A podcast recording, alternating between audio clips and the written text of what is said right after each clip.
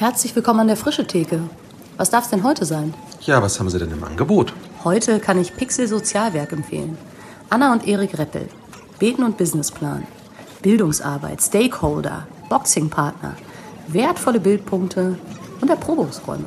Das klingt spannend. Da nehme ich mal 59 Minuten und 20 Sekunden. Ja, sehr gerne. Frische Theke. Erlesen Ideen für die Kirche von morgen. Herzlich willkommen an der Frische Theke. Wir sind zu einer neuen Folge in Erfurt. Genau. Und wir, das sind Rolf und Katharina und wir sind bei Anna und Erik Reppel im Pixel Sozialwerk. Danke, dass wir da sein dürfen. Gerne. Herzlich willkommen. Wir haben uns auf den Weg gemacht, wir sind mit dem Fahrrad hier hingefahren und äh, sind in einem, man sagt Plattenbaugebiet, kann man das so sagen? Großflächen, ja. das? Groß? Neubaugebiet kann man noch sagen. Das war gerade in so einer Großwohnsiedlung. An einer ja, Großwohnsiedlung, genau. kann man auch sagen. Tafelbauweise. Ta ah, das war's. Tafelbauweise ist der richtige Begriff. Genau. Sind wir gelandet in einem kleinen ja, Ladenlokal, könnte man sagen. Das äh, ist, mhm. glaube ich, so das Pixel Sozialwerk und ihr habt das gemeinsam gegründet. Seid Erprobungsraum der EKM. Äh, wer dazu mehr hören will, da haben wir mit dem Carsten Kopp ja ein bisschen äh, weiter schon drüber gesprochen. Und äh, auf der Webseite, die so ein bisschen erklärt, wie das hier losgegangen ist, steht, ihr habt euch gewagt, ein Experiment zu starten und in was völlig Neues aufzubrechen. Was hat euch dazu bewogen und was hat euch angetrieben, Pixel Sozialwerk zu gründen? Ja, wir sind kein Gründer-Ehepaar, weil wir später geheiratet haben, als wir Pixel Sozialwerk gegründet haben. Das kann man vielleicht tatsächlich schon mal so sagen, ähm, weil wir uns vorher kennengelernt haben und eigentlich schon da klar war, als wir uns kennengelernt haben, dass wir irgendwas zusammen machen müssen äh, weil das fast die Bedingung war, um überhaupt zusammen zu sein. Das war äh, super spannend, ein super spannender persönlicher Prozess, der am Ende dazu geführt hat, dass ich jetzt als Gründer ähm, eigentlich vom Bankbetriebswirt einer großen deutschen Landesbank aus verschiedenen Bereichen, wo ich dual studiert habe, äh, über ein Masterstudium in BWL, Wirtschaftsprüfung, Steuerberatung am Ende in einem sozialen Startup lande ähm, was nicht so planbar war, aber wo ich glaube, dass, dass Gott Herzen und Menschen bewegt und Wege führt, die man, wenn man ja, nicht offen ist, nicht erleben wird, aber auch manchmal gezwungen wird. Und äh, ich glaube, bei mir war es tatsächlich so, dass ich, ich hatte für mich ein Bild in dem Gottesdienst, äh, den ich besucht habe, und da war so dieses, es war ein schwarzer Abgrund vor mir. Ich stand auf einem Felsen, habe gesehen, was hinter mir lag, was ich in meinem Leben erlebt habe. Und Gott ruft, spring. Und es war stockduster und ich wusste nicht wohin. Ähm, und das war so für mich dieses Bild, wo ich damals wusste, dass irgendwas kommen wird, wo ich nicht weiß, was es ist. Und genau, in diesem Prozess hatte ich Anna kennengelernt und sie hatte eine Kidsarbeit gemacht, eine christliche, und am besten erzählt sie selber. Genau, und deswegen unsere Geschichten, warum oder wie wir dazu gekommen sind, unterscheiden sich, glaube ich, auch. Ähm, und bei mir war es tatsächlich so, dass ich auch vorher schon eine christliche Kidsarbeit in einem Plattenbaugebiet, auch hier in Erfurt, aufgebaut und geleitet habe. Und aber schon immer auf den Herzen hatte, auch zu sagen, es gibt auch andere Plattenbaugebiete in Erfurt. Es muss noch mehr geben, als man macht halt jeden Tag ein Angebot in diesem einen Plattenbaugebiet. Und ähm, wo ich auch gedacht habe, mit den Ressourcen, die man hat, könnte man eigentlich vielleicht sogar noch mehr machen. Ähm, und das war da, wo ich gearbeitet habe, einfach nicht möglich. Und dann haben wir gesagt, vor zwei Jahren jetzt, äh, dass wir in diesen Prozess gehen und es gründen wollen, um einfach ähm, Angebote für Kinder und Familien zu schaffen in Plattenbaugebieten, wo es sowohl keine Sozialstruktur vor Ort gibt, als auch keine christlichen Angebote. Ja wie man das so macht, ähm, ist ja immer die Frage. Ähm, ich bin ja Betriebswirt, wie ich gerade schon erwähnt habe, und habe da ein bisschen was studiert.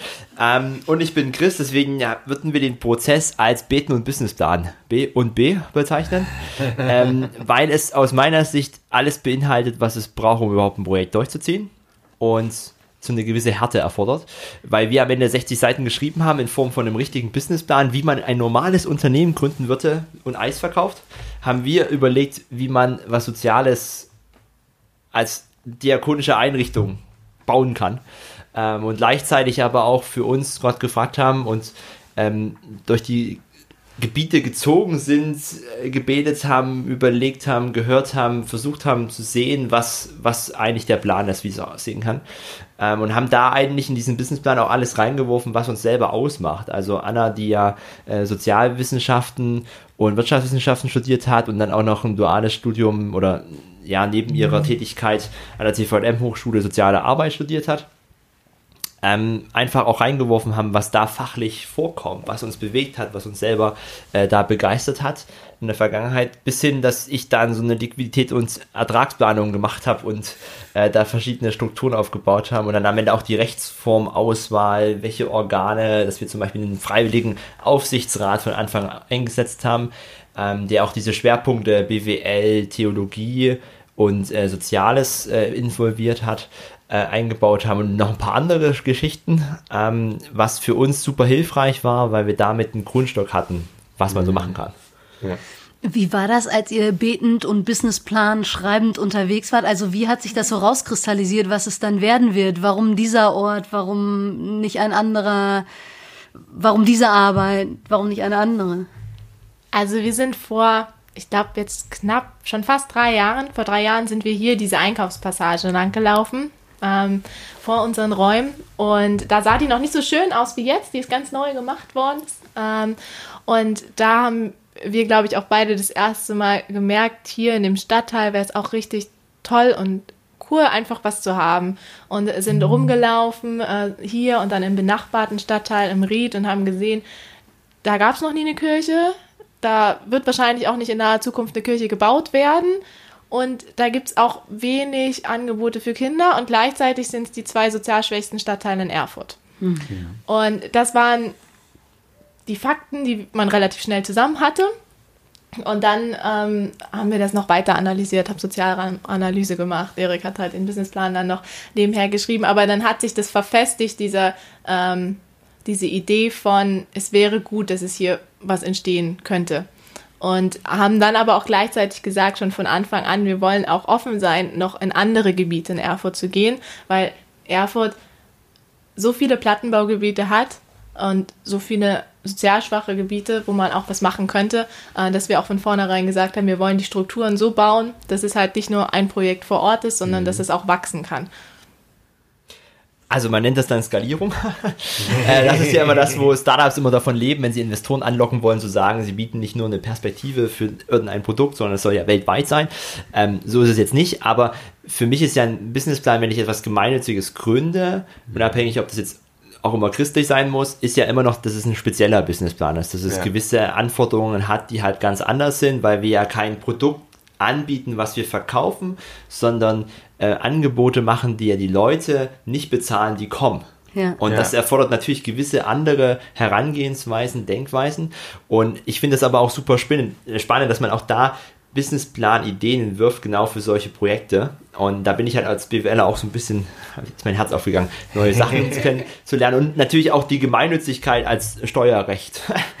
Spezialität in der Abgabenordnung geregelt, ganz ausführlich und halt auch ganz viel Interpretation, äh, wie mir mein Steuerberater auch gesagt hat oder Steuerberaterin jetzt inzwischen, ähm, die gemeint hat, da muss man viele Sachen wissen, mhm. die nirgendwo stehen. Ja. Ähm, super spannend auch, auch da reinzugucken und zu gucken, wie man da Strukturen schaffen kann, die dazu dienen, um das, was man tut, bestmöglich zu unterstützen, weil es geht nicht darum, dass die System bestimmt, was ich tue, sondern wir wollen ein System aufbauen, eine Organisation aufbauen, die möglich macht, dass viele Angebote mit vielen Leuten möglich sind, wo Leute ihr Herz reinmessen können, wie so wie wir und sagen können, wir gemeinsam verändern etwas, wir bewegen was Neues.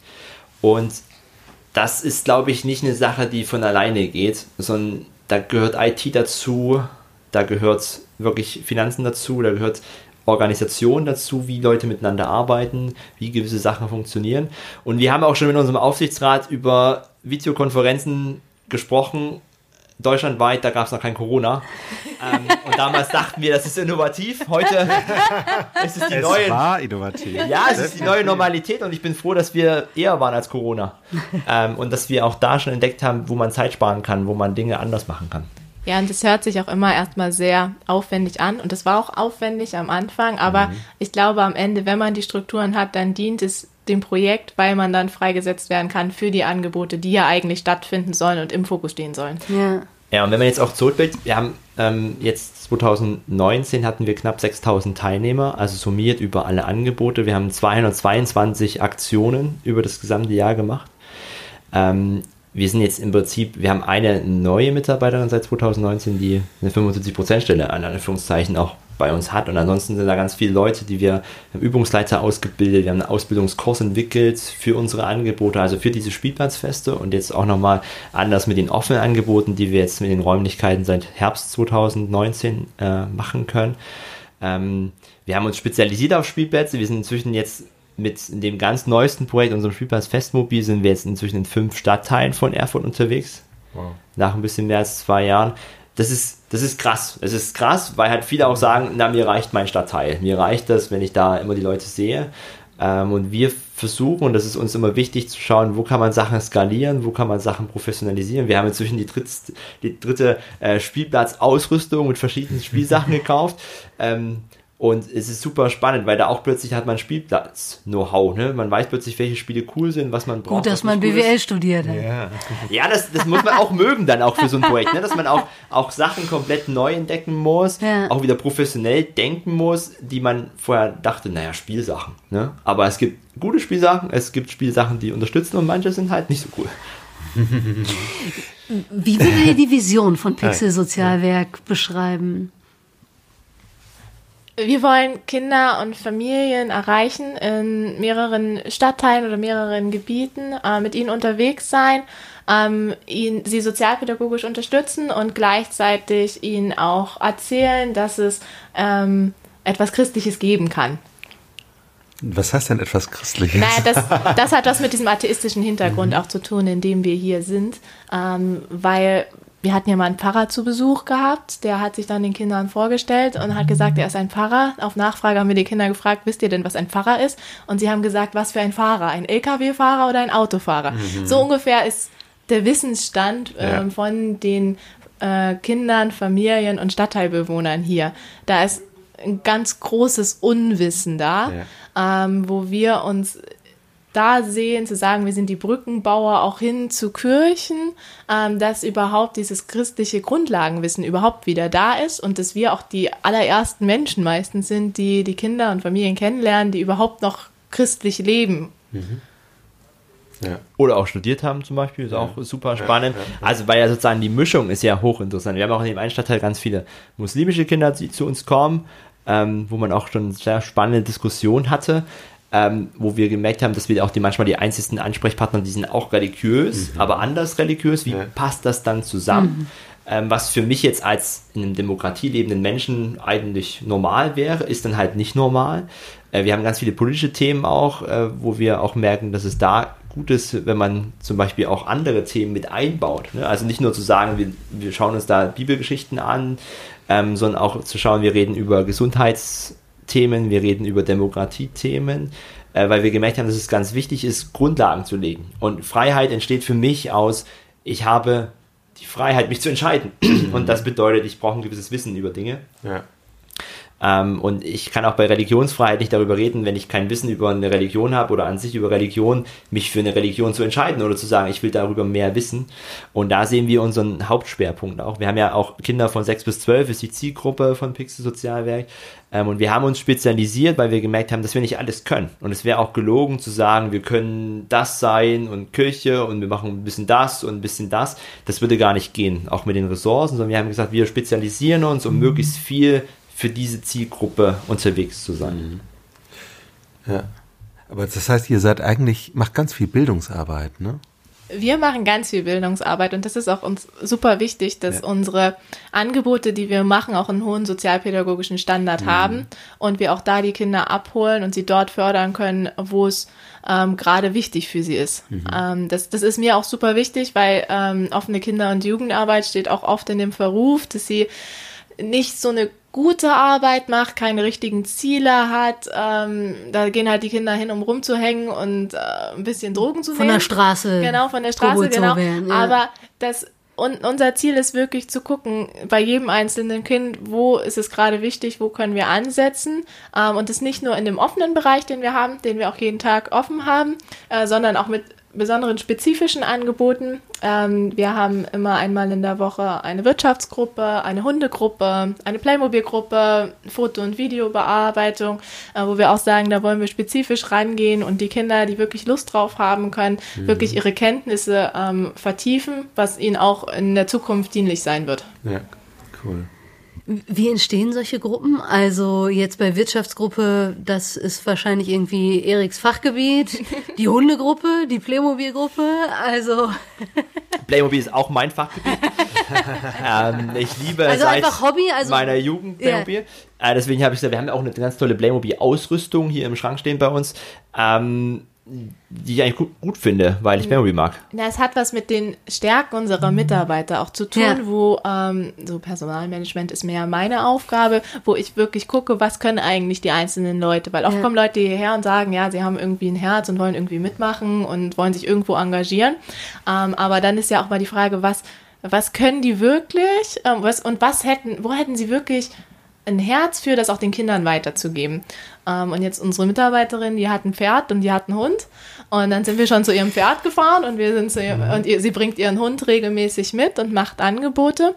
Ähm, und wenn man selber so ein eigenes Herzensprojekt ist, dann ist es viel einfacher für Leute, das auch rüberzubringen und auch an die Kinder damit so Feuer und Flamme zu machen. Das ist beim Christlichen so, aber das ist auch bei anderen Themen ja. so.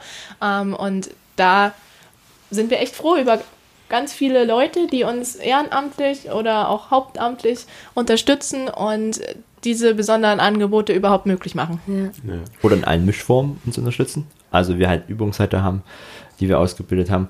Ähm, und es ist ganz auch wichtig ist zu sagen, was kann man und sich dann aber auch wieder zu sagen, jetzt zum Beispiel, ich mag vielleicht Wirtschaft, aber ich bin kein Sozialpädagoge, also mussten wir uns zusammensetzen, wieder übergreifend mhm. über verschiedene Disziplinen zu sagen, wie kann ein Angebot aussehen? Was ist dann für mich auch wichtig, der keine Ahnung hat, wie ich ein Angebot gestalte, welche Kinder haben wir, wie können wir sie reinholen, wie sieht das System aus, bis hin, wie finanzieren wir so ein Angebot? Ähm, und gerade bei der Wirtschaftsgruppe, da kann man halt auch immer, man kann ja bei jedem einzelnen Angebot wieder christliche Inhalte auch reinbringen. Ne? Bei der Playmobil-Gruppe, da gibt es ganz tolle Bibelgeschichten mit Playmobil erzählt, die man als Video angucken kann. Da kann man aber auch andere Geschichten erzählen und ich gemerkt habe, unsere Kinder können zum Teil gar keine richtigen Geschichten erzählen sondern wenn ich halt GTA 5 zocke, schon als Kind, habe ich halt wenig Fantasie, beziehungsweise schieße halt automatisch. Ne? Also wenn ein Polizeiauto fährt vor und dann wird er direkt erschossen. Und wenn das halt ein Kind Story so spielt. vorbei. Ja, das ist, ist ja traurig, weil ja. ich würde mir halt wünschen, dass, ach, meine Polizeikontrolle, haben Sie einen Führerschein dabei? Ach, Sie haben, fahren in Urlaub, ist ja schön, fahren Sie weiter. Aber das geht nicht. Und deswegen habe ich gemerkt, boah, wir müssen da Geschichten reinbringen. Ich versuche da Videos einzubauen, auch mit Playmobil-Geschichten. Wir haben jetzt selber in dem Ferienprogramm haben wir einen eigenen Stop-Motion-Film ja, über einen barmherzigen Samariter, wo wir dann alles gestaltet haben, nachgespielt haben, Geschichte geschrieben haben, ähm, zusammengefügt, damit Kinder Geschichten erzählen. Ja. ja. Und auch ganz unterschiedliche Geschichten, ähm, weil das, glaube ich, eine super gute Sache ist, wenn Kinder das können. Und dann ist halt die Frage, wie man es reinbringt, wie man so ein Angebot strukturiert. Und ich glaube, da sind wir ganz gut unterwegs. Ähm, aber kann immer besser werden. Wo kommen die Ehrenamtlichen oder die Leute, die sich hier einbringen, wie werden die aufmerksam? Wo, wo checken die, ach Mensch, Pixel Sozialwerk, da könnte ich ja mitmachen? Ähm, wir haben viele Studierende, die hier an der Universität oder an der Fachhochschule studieren, die dann mit reinkommen und regelmäßig mit dabei sind. Äh, ansonsten sind wir einfach in der Stadt breit vernetzt in der Evangelischen mhm. Allianz, kennen verschiedene Kirchgemeinden, ja. wo wir uns auch regelmäßig vor Corona vorstellen konnten. und ähm, ja, so kommt das zustande über unsere persönlichen Kontakte oder weil das halt jemand gesehen hat. Ja. es ist auch der andere Part von Pixel. Also wir machen ganz tolle Angebote, versuchen da voll reinzuhauen und gleichzeitig gehört halt zu Pixel Sozialwerk auch die Hintergrundarbeit und das ja. ist ganz viel Netzwerkarbeit, das ist ganz viel sich mit Leuten treffen, immer wieder irgendwo unterwegs zu sein. Und dann kann man auch nicht mehr sagen, das ist halt so ein normaler Job, wo ich montags auf Arbeit gehe, sondern es ist halt eine rollende Woche ein. Ich wollte gerade sagen, wann ja, macht ja. ihr das alles? Es ist halt. Also, das man, also es ist ja tatsächlich so, wenn man sich entscheidet, sowas zu gründen, dann haben wir uns auch damit entschieden, dass wir nicht einen 9-to-5-Job haben. Ja. Und dass das auch bedeuten wird, dass wir reinhauen werden. Und das machen wir auch nach wie vor. Und wir arbeiten viel und wir arbeiten mehr als normale Leute, die eine 40-Stunden-Woche haben. Aber das ist das, wofür wir uns entschieden haben und uns auch immer wieder entscheiden müssen. Ähm, aber einfach die das einfach erreichen möchten, was unser Ziel ist. Also einfach in vielen Stadtteilen sein und viele Kinder erreichen möchten. Und das treibt uns an. Ähm, und dafür sind wir auch unterwegs und sind dann auch bereit, auch die Stunde mehr zu arbeiten. Ja. Ja, und das ist natürlich auch immer so eine Lebensphase. Ne? Da kann man auch wieder drüber philosophieren, wann kann man mehr arbeiten im Leben, wann weniger und wird es überhaupt mal eine Zeit sein. Ich habe Leute getroffen, die gesagt haben, wenn ich mal alt bin, mache ich mehr. Ich muss erstmal Geld verdienen. Da gibt es Leute, wir jetzt, also ich jetzt zum Beispiel, ich, ich verdiene mein Geld extern in der Steuerberatung und Wirtschaftsprüfung und dieses Geld ist dann sozusagen das Gehalt, was ich bekomme oder was äh, von dem ich lebe ähm, und gleichzeitig koste ich sozusagen Pixel nicht und arbeite trotzdem mit in gewisser Form. Ähm, das ist auch eine super spannende Konstruktion, die wir da jetzt gewählt haben. Ähm, natürlich sind wir spendenfinanziert. Natürlich sind wir abhängig von extrem vielen Leuten und das macht natürlich auch viel Arbeit. Wenn du sagst, du hast nur einen Unterstützer, der dir zwei, drei Millionen im Jahr gibt, super, würde ich sofort nehmen, weil dann muss ich mich einmal mit dem treffen, regelmäßig. Einmal im Monat machen wir einen Bericht, super. Und so ist es halt nicht, sondern wir haben halt ganz, ganz viele Partner, ganz, ganz viele Leute, die irgendwo mit drin hängen. Ähm, was super toll ist auch zu sehen, dass es Menschen gibt, die sowas unterstützen wollen und können und tun und die das eigentlich ermöglichen. Und ich bin super dankbar und da sehe ich auch meine Verpflichtung wieder zu sagen, wenn ich Spendengelder akquiriere, wenn ich Leuten sage, wir wollen das und das machen, dann will ich auch, dass es die beste Qualität hat. Weil ich da die Verantwortung für mich sehe, die hohe Verantwortung, du gibst mir etwas, du schenkst etwas, du gibst etwas ab von deinem nicht mal im Wohlstand auch auf. Wir haben Studenten, die haben einen Dauerauftrag äh, eingerichtet, wo ich total glücklich bin, die vielleicht auch jeden Euro selber gebrauchen könnten. Ja. Ähm, und dem wollen wir auch gerecht werden. Da gehört dann auch ganz viel Compliance, Corporate Governance dazu, ähm, die uns wichtig ist und die ich auch manchmal schon vermisst habe in Projekten. Kannst du das mal kurz erklären, was du da meinst? Compliance und Code Governance? Corporate Governance, also eigentlich kam das ursprünglich von börsennotierten Unternehmen, die Frage einer guten Unternehmensführung und Leitung, die ganz stark, auch wieder nicht christlich, diese Idee, kommen ist, welche Verantwortung habe ich? Wie schaffe ich das Unternehmen, nicht nur eine, eine wirtschaftliche Zielsetzung haben, sondern eigentlich auch gut sind für die beteiligten äh, sagen wir Stakeholder, also Leute, die außerhalb des Unternehmens stehen, die können Partner sein, Lieferanten, aber auch Mitarbeiter. Ähm, wie kann ich auch die unterstützen mit meiner Arbeit und dem gerecht werden? Und es ging ganz oft auch über Betrug. Wir haben jetzt wieder Wirecard gehört, wo ja riesige Milliardensummen auch mal veruntreut werden können, in Anführungszeichen veruntreut, weil äh, ist verlustträchtig und man kaschiert das dann. Und es geht auch darum, deswegen haben wir auch einen Aufsichtsrat eingebaut, dass Leute mit draufschauen, bessere Entscheidungen zu treffen, als man sie vielleicht alleine trifft, sich freiwillig auch Kontrolle zu unterstellen, ähm, weil ich glaube, dass wir alle Fehler machen können und werden. Und um diesen sozusagen entgegenzuwirken, freiwillig Informationen preiszugeben über Finanzen, über Dinge, die man tut, ähm, nicht um sich automatisch besser darzustellen, sondern einfach nur um dem gerecht zu werden, dass Leute spenden, dass Leute mir Geld anvertrauen und ich das Beste damit erreichen will. Und dafür gehört das einfach für mich auch mit dazu. Und ich finde es nicht selbstverständlich, leider. Und manche nehmen das auch auf die leit leichte Schulter und sagen, naja, wir haben schon immer Spenden bekommen, es läuft doch. Äh, was wollen wir die damit einbinden und denen erzählen, was wir eigentlich mit dem Geld machen? Und wenn ich dann auch Verwaltungsquoten sehe, wo ich halt denke, es gibt eine Effizienz und es gibt auch Projekte, die einfach mehr erreichen mit dem Geld als andere. Und dann ich auch als Betriebswirt natürlich geprägt bin, sofort die Frage zu stellen, wem vertraue ich mein Geld an? Wo ist es denn besser angelegt? Und das würde jeder, der eine Geldanlage machen würde, auch machen. Nur dass meine Rendite in unserem Projekt ist nicht, ich habe 5% Zinsen, sondern unsere Rendite ist, wir wollen Gesellschaft verändern, wir wollen Menschen unterstützen, Menschen verändern, ähm, Reich Gottes bauen, wenn man es mal noch größer treibt. Ähm, und ich glaube, das ist eine andere Form von Rendite, aber die braucht auch Kontrolle, Überprüfung, Wirkung. Und das ist ja eine mega spannende Denke, die, finde ich zumindest kirchlicherseits ganz wenig auftaucht. Also äh, jetzt, wenn ich euch so zuhöre, dann denke ich, das macht total Sinn. Aber wo lernt man das eigentlich, wenn man, ich sag mal, eine theologische oder sozialpädagogische Ausbildung macht? Na, Ihr seid jetzt hier quasi so ein, es scheint so ein bisschen wie das perfekte Duo sozusagen von den, naja, vom Know-how und von den Begabungen, ne, wo sich ja ganz viel ergänzend zusammenkommt.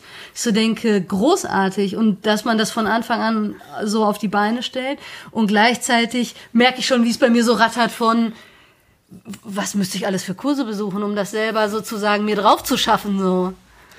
Aber das, das ist ja auch das, was ich sehr schätze an uns, dass wir äh, sehr interdisziplinär auch aufgestellt sind und das auch gelernt haben, im Team zu schätzen.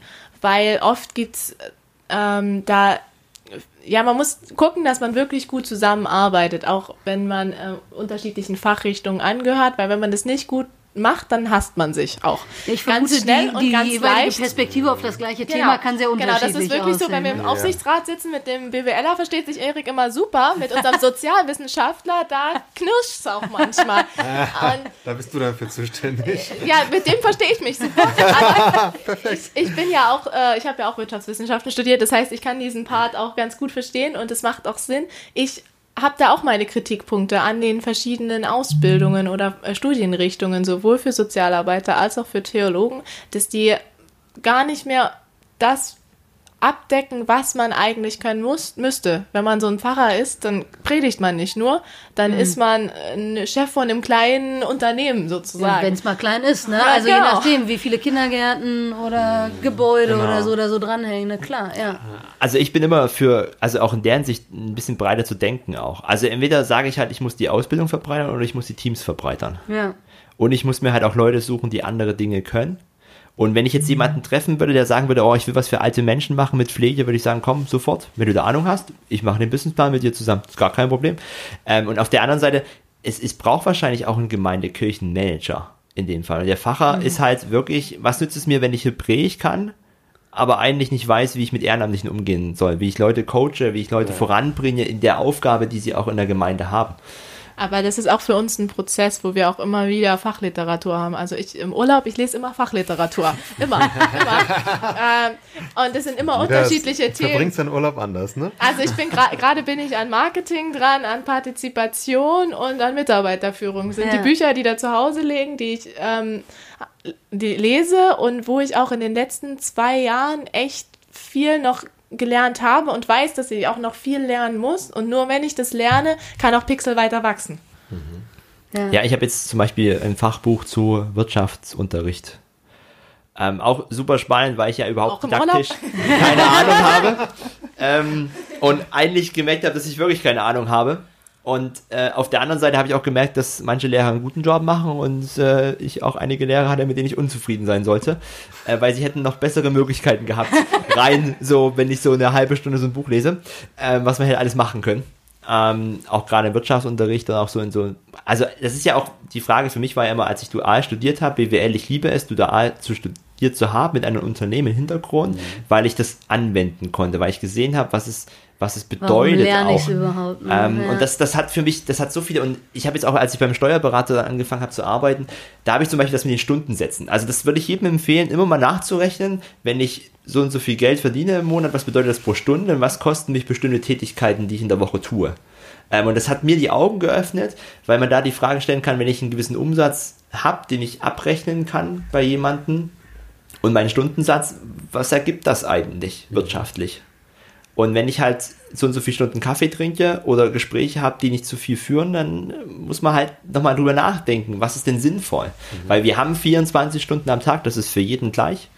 Ähm, und die Frage ist halt für mich, was kann ich da rausholen? Es geht ja auch nicht darum, dass ich dann am Ende 60 oder 80 Stunden arbeite, sondern eigentlich, ich, ich finde es auch bei unseren Mitarbeitern wichtig, dass sie nach Hause gehen können, dass wir Vereinbarungen haben, wie viele Stunden arbeite ich und dann nicht noch ehrenamtlich sagen muss, na, also du bekommst schon Geld, aber eigentlich wollen wir noch, dass du 120 Prozent arbeitest. Du wirst nur 75 Prozent bezahlt, aber hau mal richtig rein.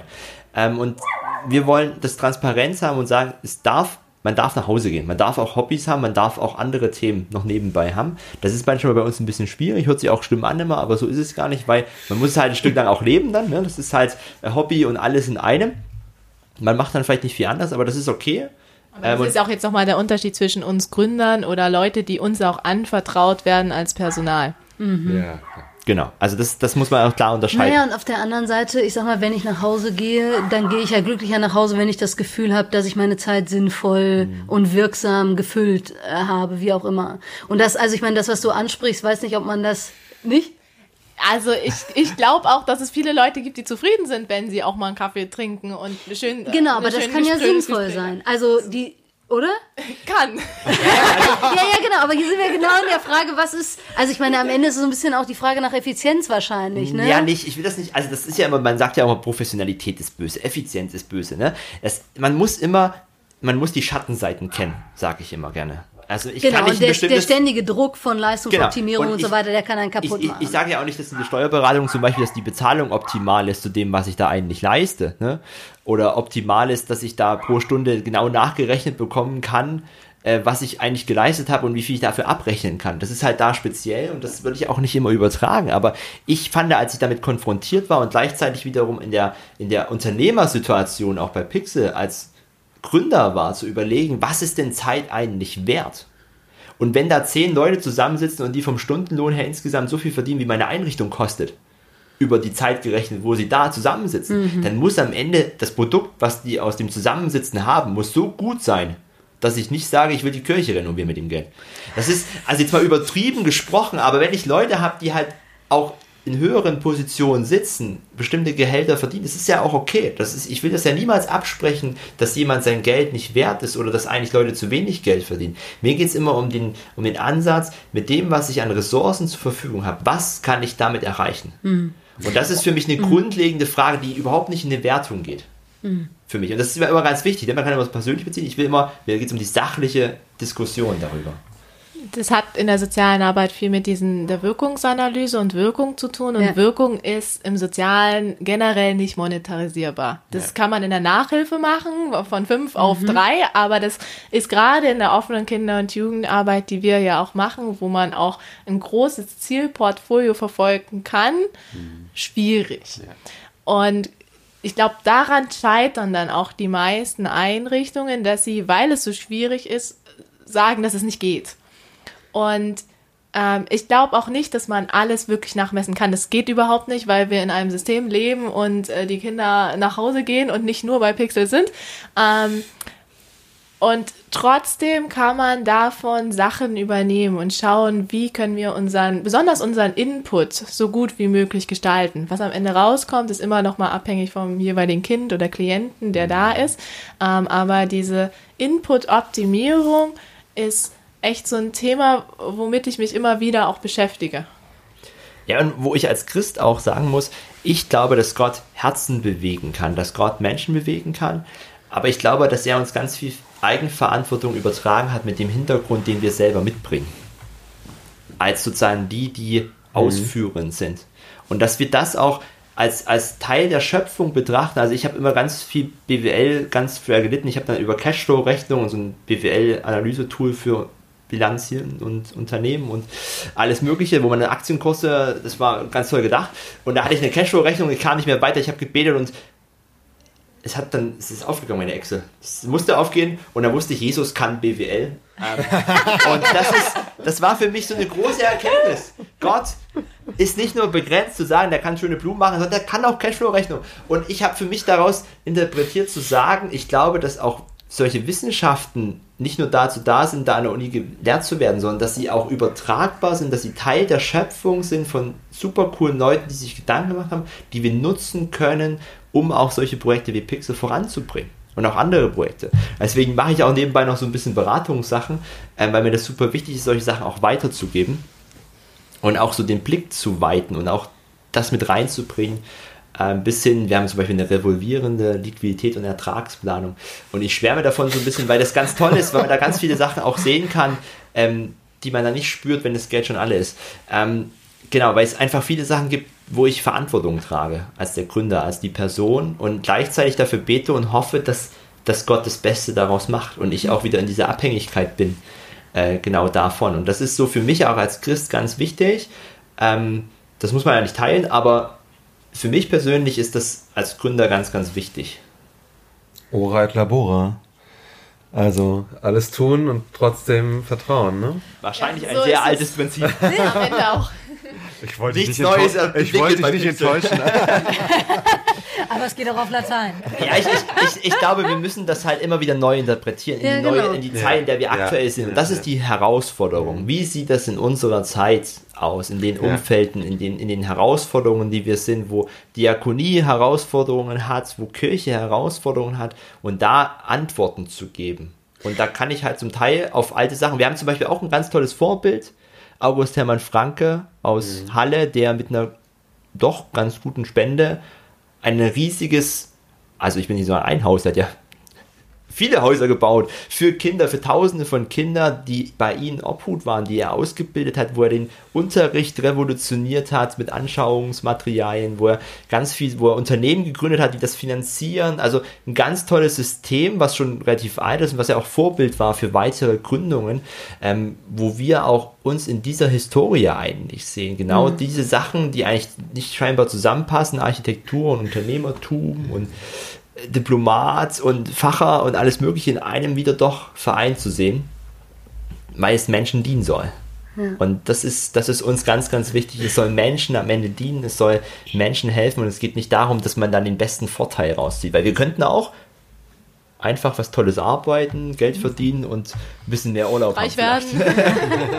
ja, diese, ganz toll ist jetzt diese finanzielle Freiheit. Wie viel Geld muss ich verdient haben in meinem Leben, damit ich von den Zinsen leben kann? Das ist so ein ganz toller Trend, auch wenn man mhm. so Social Media schaut. Das macht jetzt jeder.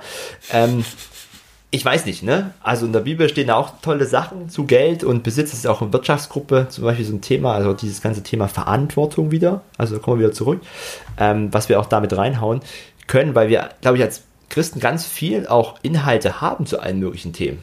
Und warum sollten wir uns nicht äußern? Weil mhm. es können auch andere, aber wir können es, glaube ich, auch. Und wir haben ganz viele Leute, die sich darüber Gedanken gemacht haben. Ähm, und das begeistert mich.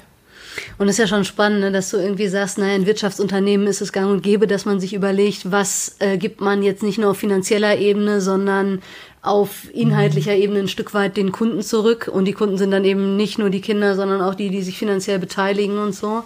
Und dass das aber für Kirche häufig, würde ich sagen, also zumindest mal nicht so krass reflektiert ist. Ich will gar nicht sagen, dass das keine Rolle spielt, aber ich habe den Eindruck, da ist in den letzten Jahren in vielen Wirtschaftsunternehmen was passiert, wo man wirklich nochmal rüber gucken kann und mhm. sagen kann, ach komisch, dass das nicht von uns kam, äh, zu sagen, ne, irgendwie, dass man das jetzt stärker betonen oder auch ja intentionaler irgendwie gestalten könnte. Ja, als Betriebswirt, ich finde es eh super spannend, dass es, es gibt globale Konzerne, die sind bei Weitem alle größer als jede Kirche wenn man sich große mhm. börsennotierte Unternehmen anschaut, wie viele Tausende, Hunderttausende Mitarbeiter sie koordiniert bekommen für ein Ziel. Mhm. Wo es eigentlich nur darum geht, eine gewisse Rendite für die Aktionäre eigentlich mhm. zu schaffen. Und gleichzeitig haben wir Kirchensysteme, die bei Weitem kleiner sind die auch gewisse Ziele nicht mehr erreichen wollen können, wie auch immer. Ähm, natürlich müssen wir uns auch das anschauen und versuchen, was ist da Unterschiede, wo kann man Dinge kopieren. Ähm, auch mit den Erprobungsräumen, ich finde das ein ganz tolles Konzept, auch Inkubatoren innerhalb von Kirche zu schaffen für Leute, Andockmöglichkeiten, Gleichgesinnte, die es ermöglichen, ganz neue Projekte zu gründen ähm, und auch in Systeme wieder reinzuholen oder auszugründen, zu gestalten, ähm, weil das glaube ich, notwendig ist. Mhm. Und auch große Unternehmen haben ja auch Probleme. Ich bin auch damals aus der mit der Bank hatte ich auch meine Themen zu sagen. IT-Infrastruktur war ein Riesenthema, ne? uralt. Da haben wir mit irgendwelchen Excels gearbeitet, da gab es Geschichten, da habe ich immer gedacht, oh, ja, ja. Ähm, sehr spannend. Ähm, aber es ist historisch gewachsen, ja okay, äh, wir müssen es halt weiterentwickeln. Mhm. Wir müssen schauen, wo können wir Orte schaffen, wo genau das passiert. Und ich glaube, manchmal kann das halt nicht in der Linienstruktur. Ich habe einen Vorgesetzten, der sagt mir jeden Tag, was ich tun soll, passieren, sondern vielleicht brauchst du manchmal auch frei Denkerräume, wo Leute anders denken dürfen, weil sie keinen haben. Aber auf der anderen Seite, wir haben keinen Chef jetzt unbedingt, aber wir haben Partner, die auch Anforderungen haben. Ja. Ähm, und auch da stecken wir in einem System drin, wo wir umgehen müssen damit. Ähm, und das ist auch nicht immer einfach. Ja. Ist schon euch mal irgendwas nicht gelungen?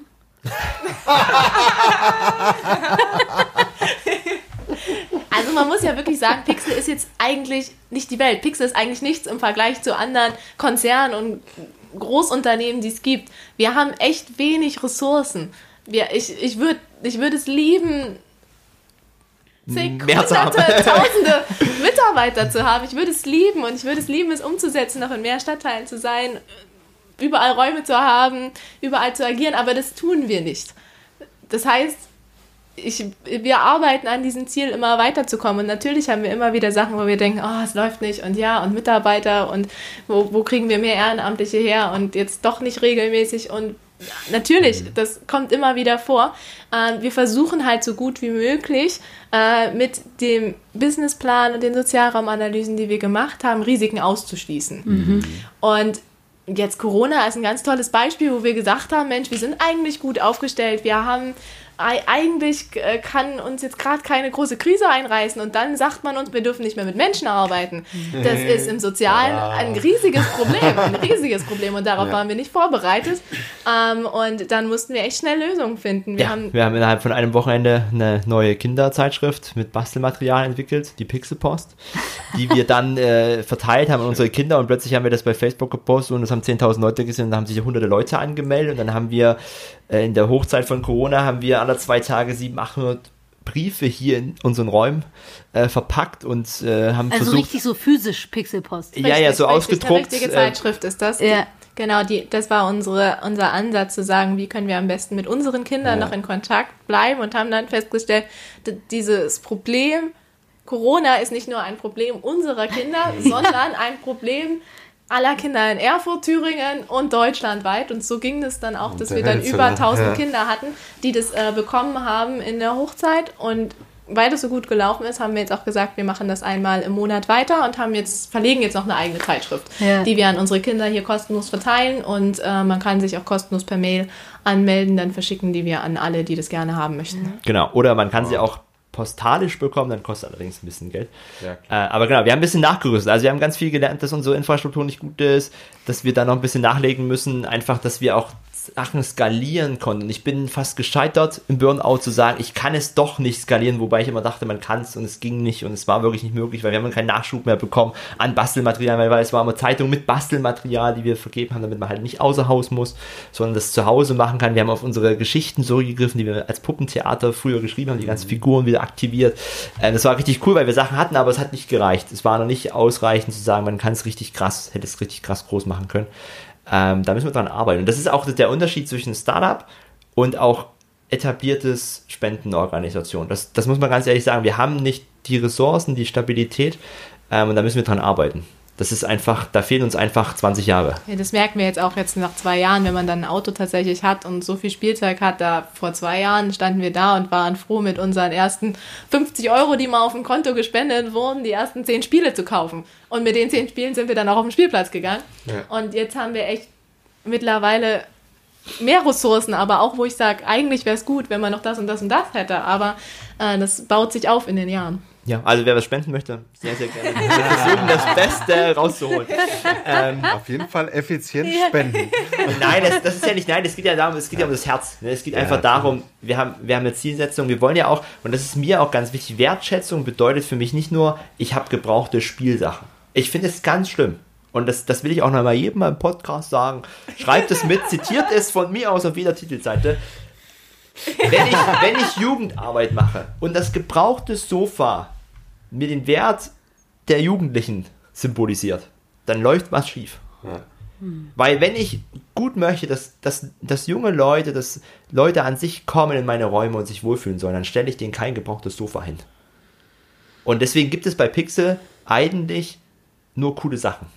Also man, man, man muss sagen, es gibt auch schöne gebrauchte Sachen und wir haben auch schöne gebrauchte Spiele. Das Retro nennt man das dann. Ne, naja, was heißt Retro? Wir haben, wir haben wirklich also auch Spenden bekommen, die sind äh, super, wo wir auch sagen, das können wir Stimmt. spielen. Und das wird auch bespielt und die Kinder finden das toll, aber äh, trotzdem gucken wir halt immer auf Vollständigkeit, ob alles da ist und dann ähm, haben wir schon auch gesagt, wir gucken einfach, dass wir wirklich eine gute Ausstattung Mhm. haben für die Kinder, dass die sich hier wohlfühlen können. Genau, also das ist uns einfach wichtig, weil das auch ein Teil von Wertschätzung für uns bedeutet, Ja. dass Leute sich wohlfühlen können, dass auch Wertschätzung ist mit den Sachen, mit denen man auf dem Spielplatz unterwegs ist oder in den Räumen arbeitet, ähm, dass es einfach cool ist und dass es auch coole Sachen sind, wo Kinder sagen, wir, wir konkurrieren ja am Ende mit der Playstation, auch mit vielen Kindern, ne? wir konkurrieren einfach mit ganz vielen Sachen, die Kinder auch machen könnten und wo wir einfach wollen, dass sie sich wohlfühlen, dass sie auch sehen, dass es eine Welt außerhalb dessen gibt, was sie selber kennen. Ähm, und dass es auch coole Sachen gibt. Deswegen haben wir jetzt auch viele, viele Ferienprogramme, coole Sachen vorbereitet äh, und verknüpfen das halt zusätzlich mit, mit anderen Themen. Ähm, und ich glaube, das ist, das ist sinnvoll. Das ist gut. Was sind so die Erlebnisse, die ihr mit den Kindern habt?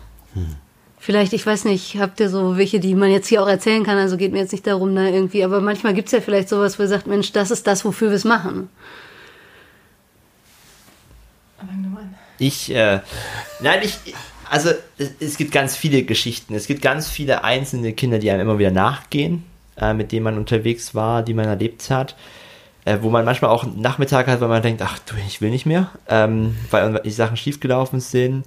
Ähm, wir sind halt immer nur Teil von den Kindern. Ne? Wir haben für eine gewisse Zeit, wo sie da sind, können wir mit ihnen agieren. Andererseits sind sie auch in anderen Systemen unterwegs, wo man einfach denkt, boah, ich bin vielleicht nicht optimal aufgewachsen. Mir sind auch Dinge widerfahren, die vielleicht nicht optimal waren, wo meine Eltern vielleicht nicht optimal gemacht haben. Aber das, was unsere Kinder zum Teil erleben, das will keiner erleben.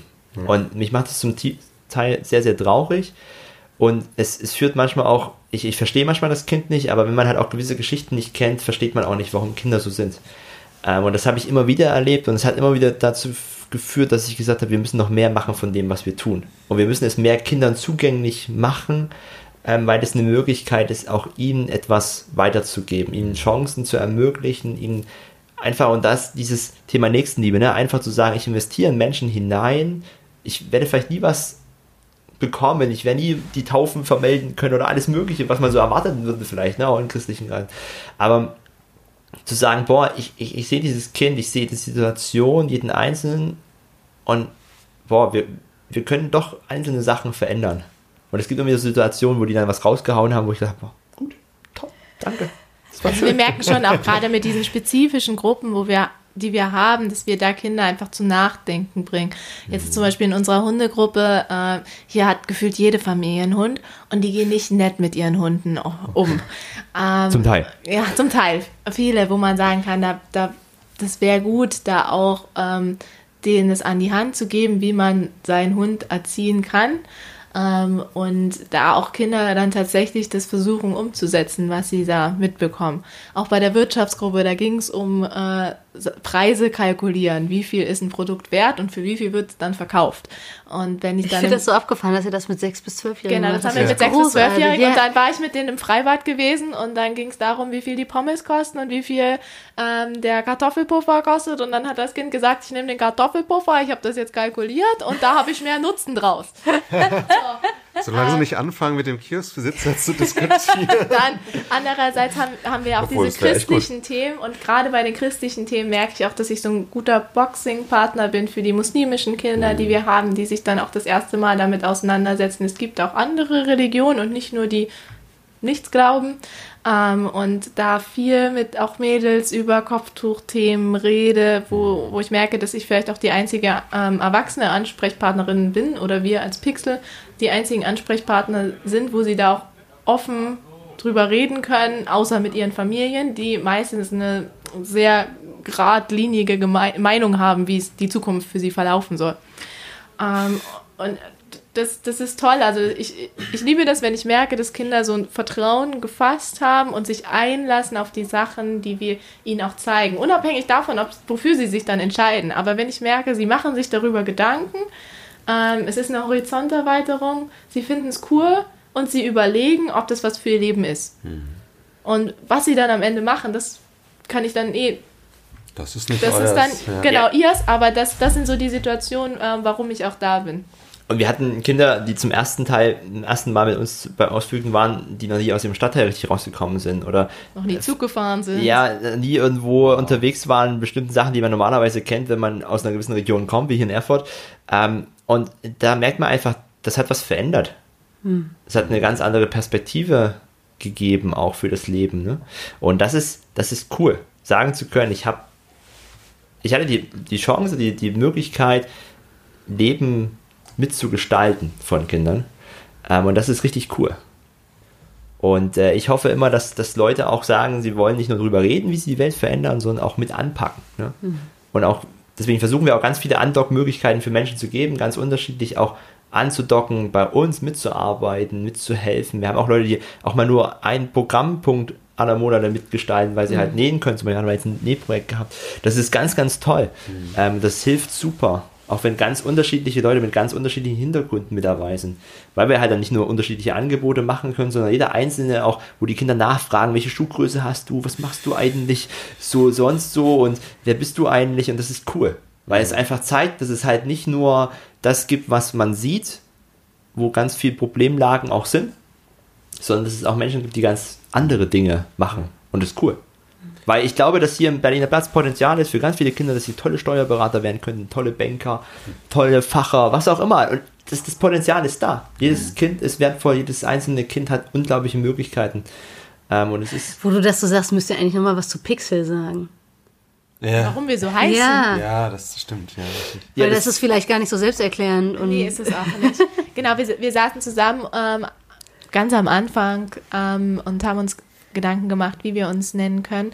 Und für uns war erstmal wichtig, nicht so eine alte Stift St. Theresia zu heißen, sondern schon ein bisschen moderneren Namen zu wählen und kam dann am Ende auf äh, Pixel als Bildpunkt, weil jedes Bild oder jedes Foto besteht ja aus ganz vielen einzelnen Bildpunkten ähm, oder Pixeln und wenn ein Pixel fehlen würde, dann fehlt das und man sieht das dem Bild an, dass es nicht da ist. Und trotzdem, ähm, und jedes Pixel ist auch nicht gleich, sondern jeder hat eine eigene Farbinformation und ist unterschiedlich. Und das haben wir auf die Menschen übertragen, wo wir gesagt haben, jeder, wer, äh, jeder Mensch, jedes Kind ist super wertvoll. Ähm, es ist unterschiedlich, aber es braucht es, um Gesellschaft zusammengestalten zu können. Und wir haben eine Ecke. Man könnte interpretieren, dass jeder auch eine Ecke hat. Also im Logo, Im tatsächlich. Logo. Ja, haben wir eine kleine Ecke, wenn man mal genau hinschaut. Ähm, und das ist auch ganz cool. Also wirklich diese Individualität und gleichzeitig, und was mir auch mal so wichtig ist als Chris, wieder zu sagen, Gott die liebt jeden gleich. Egal, ob ich eine Million auf dem Konto habe oder null oder minus, ich, bin, ich bin wertvoll. Und das kann mir niemand nehmen. Der Mensch selber ist wertvoll. Ähm, und das will ich auch immer wieder betonen, weil das ist immer auch, wenn man soziale Arbeit macht, manchmal, na, die dummen Klienten, die, die kriegen es wieder nicht auf die Reihe. Und es darf niemals Identität werden Ja. von unserer Arbeit. Zu sagen, jemand, weil er etwas nicht kann, und es gibt auch, und ich habe auch Leute getroffen, die viel Geld verdienen haben, die auch ihr Leben nicht im Griff haben. Das ist überhaupt keine Definition von Wert. Ähm, weil das, darüber können wir nicht richten als Menschen. Das ist nicht, das steht uns nicht zu. Ähm, sondern bei uns geht es darum zu sagen, jeder hat, hat Würde, die ist unantastbar. Auch wie es im Grundgesetz formuliert ist, ich finde das total toll, ähm, dass Mose, also Mose und Grundgesetz so gut übereinstimmen in der Hinsicht, dass jeder wertvoll ist. es ist einfach jeder wertvoll. Und es kann niemandem abgesprochen werden und es darf niemandem abgesprochen werden. Ähm, und das ist für uns Identität, da diskutieren wir gar nicht drüber. Und das ist, führt aber auch wieder zu Problemen, ne, wenn man über politische Themen kommt ähm, und so weiter und so fort, wo das ein Thema ist, ähm, wo man darüber reden muss ähm, und wo wir nicht sagen, wir haben eine gewisse politische Schwerpunkt, das stimmt auch nicht. Äh, wir würden einfach nur sagen, jeder ist wertvoll. Und das wollen wir sehen. In jedem Tun. Ähm, und das ist auch gleichzeitig große Herausforderung. Ja. Wow. ja, ich, Mich würde noch interessieren, äh, wie viele Mitarbeitende habt ihr? Das habt ihr, glaube ich, noch nicht gesagt. Ka- Kann man das überhaupt sagen? Ja, Weil also- manche also ja nur jetzt so, so- punktuell Genau, mitmachen. aber jetzt so von, von den hauptamtlichen Teams, das sind wir beide plus ähm, eine Mitarbeiterin, die wir momentan haben und dann kommen unsere Übungsleiter, Ehrenamtliche, ähm, ja, Minijobs haben wir auch noch. Ja, ja, also so ein bisschen ein paar Randtätigkeiten, die super wichtig sind, auch um Entlastung zu schaffen. Ähm, wir haben auch eine Stelle ausgeschrieben, also wer Bock hat, kann sich sofort bewerben. Als was? Äh, Als als, nein, als pädagogische? Fachkraft tatsächlich. Also es ist bei uns sehr flexibel, aber wir können über alles reden. Ne? Also, wir nehmen Fachfremd, wir nehmen alles. Wir Ja, können, also vor allem ist es für eine, eine sozialpädagogische pädagogische Fachkraft, ähm, Erzieher, Sozialarbeiter oder verwandte Themen, die man studiert haben kann, ähm, die vor allem Kids-Angebote und Familienangebote Und ich bin machen dankbar für jeden Spender, weil dadurch können wir relativ frei agieren und Leute auch äh, in Berufung reinnehmen, die vielleicht ganz was anderes dachten, was sie in ihrem Leben machen wollen. Ähm, das ist auch richtig genial. Also wir haben zum Beispiel unsere Mitarbeiterin, die hat eigentlich Grundschullehramt studiert, äh, ist aber nicht in die Schule, sondern zu uns gekommen. Ähm, das ist richtig cool, weil sie jetzt zum Beispiel auch alles, was wir so machen, so Haus Hausaufgaben, Lernhilfe, wie heißt die Kurzform? Äh. Lese, Lern- und Hausaufgabenzeit heißt das Genau, bei uns. ähm, so heißt ähm, Und da ist sie prädestiniert, mit uns gemeinsam konzeptionell zu überlegen, was ist gut für die Kinder, was kann man voraussetzen, wo kann man einhaken, was fehlt vielleicht auch, äh, was wäre eigentlich in der Schule normal noch dran gewesen auch. Das ist top. Ähm, hilft uns. Ja. Und wie viele ehrenamtliche Übungsleiter und so habt ihr dann? Also wir haben, So ganz grob. ja, also so, so 15 Leute kann man schon sagen. Die da irgendwo mit. Ja, und dann jetzt gerade in der Corona-Zeit, da waren wir mindestens, glaube ich, ein Team aus 30 Leuten, die da insgesamt mitgeholfen haben. Aber so die regelmäßig mit dabei sind, das sind 15 und dann noch so Leute außenrum. Toll. Ich finde es sehr faszinierend, wie ihr, also so zwischen den Zeilen klang das ja vielleicht auch mal an. Ne? Manche machen das sehr verbindlich, andere vielleicht eher punktuell und so, aber die Wertschätzung, die ihr da auch habt, ne, zu sagen, das, was, also eben nicht nur die Kinder, sondern auch jeder Mitarbeitende, was der irgendwie einzubringen hat, das, das wird irgendwie eingebettet in das, wie es hier irgendwie dann zum Strahlen und zur Wirkung kommen kann. Äh, das hat mich gerade irgendwie sehr berührt. Ja, das ist auch voll wichtig, auch gerade für mich, was äh, jetzt so meine Personalmanagement-Fähigkeiten angeht, ähm, zu sagen, Personal ist für uns nicht ein Ausnutzungsobjekt, äh, sondern ich möchte, dass das Personal, das hier ist, die Ehrenamtlichen, die hier sind, äh, nach Hause gehen und etwas mitgenommen haben. Das wird nicht immer passieren, weil wir haben echt schwierige Situationen teilweise mit den Kindern. Die sind nicht immer dankbar, dass wir hier Angebote machen. Ähm, aber wir möchten von dem Know-how, was wir jetzt auch haben, äh, denen was abgeben und sie da fördern, wo sie sagen, da möchten sie wachsen. Und das ist, glaube ich, bei uns auch richtig wichtig, dass die viel wissen, weil wenn man hier Angebote macht und sie auch teilweise leitet, was auch äh, viele unserer Übungsleiter machen, dann muss man einiges wissen. Und das wollen wir denen mit an die Hand geben, damit diese Überforderungssituationen, die werden entstehen, aber sie wissen dann trotzdem, ähm, was sie machen könnten. Ja, wir reflektieren ja auch regelmäßig äh, mit den Leuten.